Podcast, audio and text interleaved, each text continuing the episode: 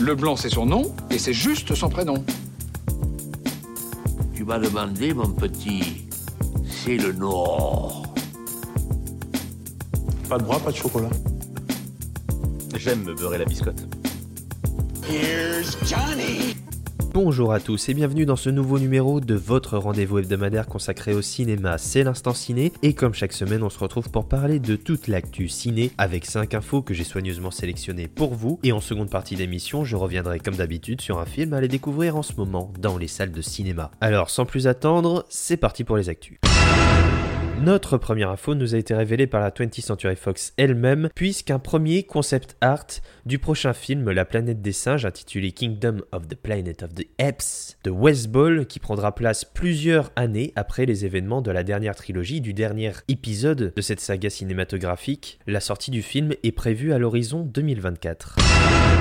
Dans la suite des actualités, Deadline nous donne des nouvelles d'Insaisissable 3 après deux précédents films sur une troupe de magiciens braqueurs. Insaisissable 3 va bel et bien se faire puisque Ruben Fletcher réalisera ce nouvel opus. Ruben Fletcher, c'est pas n'importe qui, c'est celui à qui l'on doit notamment Zombieland ou encore Venom. Et le cinéaste devrait donc retrouver ces deux acteurs qu'il a mis en scène justement dans l'univers de Zombieland, à savoir Jesse Eisenberg et Woody Harrelson, pour ce nouvel opus d'Insaisissable 3 passe maintenant aux bandes annonces qui nous ont été révélées cette semaine. Nous avons eu droit à de nouvelles images pour le prochain film de Nicolas Bedos. Ça s'appelle Mascarade, c'est avec Pierre Ninet et Isabella Gianni. C'est le 1er novembre au cinéma. Puis on a eu droit à une énième bande annonce pour Black Panther Wakanda Forever. Et enfin, un nouvel aperçu du film complètement barré de Quentin Dupieux. Ça s'appelle Fumer fait tousser et c'est le 30 novembre au cinéma.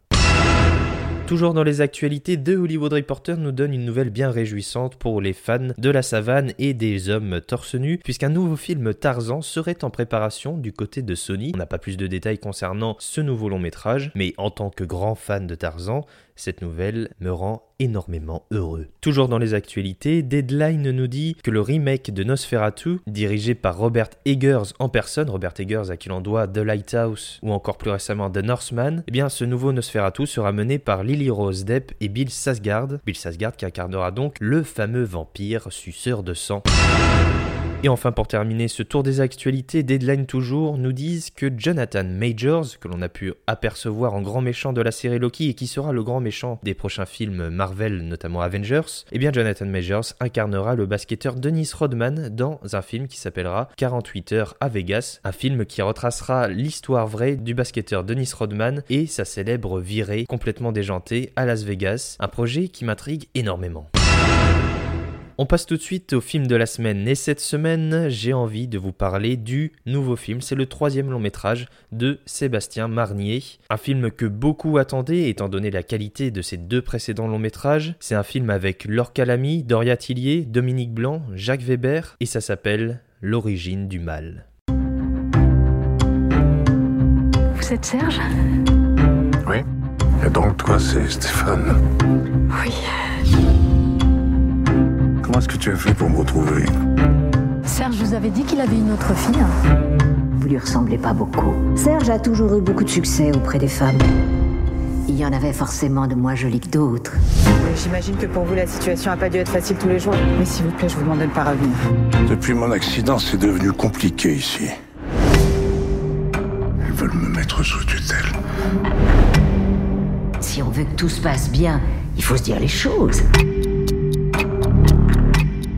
Stéphane, vous n'êtes pas d'accord avec moi et oui, Seb Marinier est de retour et il frappe fort, très fort. Après Irréprochable et l'excellent L'heure de la sortie, Seb Marinier revient avec un nouveau thriller, un nouveau film toujours plus étrange, dans un univers bien particulier, un univers qui est le sien, un univers qui aime se jouer des codes, que ça soit du cinéma ou encore les codes de narration pour perdre son spectateur. Si vous ne connaissez pas son travail, je vous encourage vivement à le découvrir parce que c'est quelqu'un qui fait des films en France qui ne ressemble à aucun autre et c'est ce genre de proposition qu'on a envie de mettre en avant. L'origine du mal qui a d'ailleurs été présenté à la Mostra de Venise cette année et également pour les Toulousains au Fifi Gros, le festival du film grolandais dont on salue tous les grolandais chaleureusement. L'origine du mal, c'est donc une histoire familiale ou plutôt une histoire complexe, disons. Nous avons le patriarche, un homme incarné par Jacques Weber, qui est fatigué, qui est malade, et nous avons sa famille qui ne veut qu'une seule chose, récupérer tout son argent. L'homme a été maire, il a été un grand patron d'entreprise, et toute cette petite famille va voir débarquer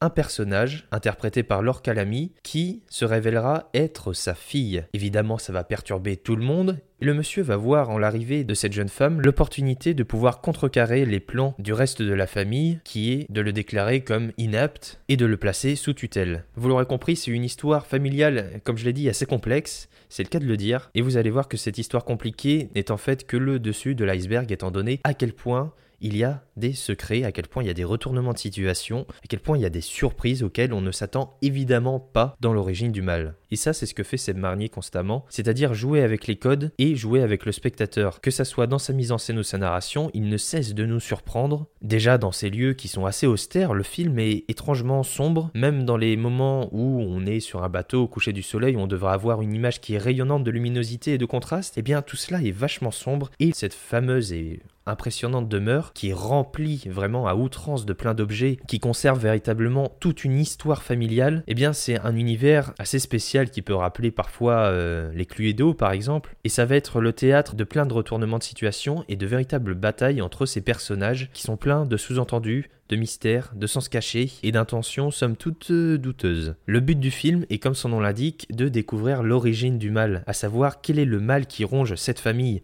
Et le mal, il va changer de position au fur et à mesure que le fil de l'histoire se découvre. J'entends par là que tous les personnages passent à peu près du stade de personnage antipathique, méchant, à celui auquel on a de l'affection, et inversement, on a de l'affection pour certains et on va découvrir en fait que bah ils étaient pas si euh, sympas que ça. Et encore, je caricature, je résume je banalise énormément, mais il y a un talent dans la qualité d'écriture de ces personnages qui est juste ahurissant dans leur manière de parler, dans leur gestuelle, et ça, ça rend compte également, et surtout grâce au talent de leurs interprètes, toute cette troupe d'acteurs qui donnent véritablement de leur corps pour faire en sorte d'habiter ces personnages et de les faire vivre dans toute leur complexité, et nous montrer ainsi un spectacle euh, à la fois désolant, satirique, cynique, et en conclusion vraiment troublant. Vous l'aurez compris, L'origine du mal de Seb Marnier n'est pas un simple film français de divertissement ou un petit thriller ou polar, c'est quelque chose de grand, de vertigineux, on découvre découvre une histoire, un univers, et au fur et à mesure, le sol se dérobe sous nos pieds, et on va découvrir l'envers du décor d'un jeu bougrement fourbe. C'est quelque chose de rare, d'intense, et c'est pour ça que je vous encourage vivement à aller découvrir l'origine du mal. Je vais avoir besoin de toi. Pour faire quoi? Je veux que tu témoignes en ma faveur. Je vais pas me faire piquer tout mon fric par ces deux salopes. Espèce de vieux machin. Toi, tu la laisses faire. Moins, tu sais tout ce qui peut t'emmerder. Aidez-moi quand même Je peux vous demander pourquoi vous lui en voulez autant Il vous a bien fait la leçon, dirais-je. Arrêtez les filles, vous me brisez le cœur. On peut te l'arracher aussi. Ici, c'est chez moi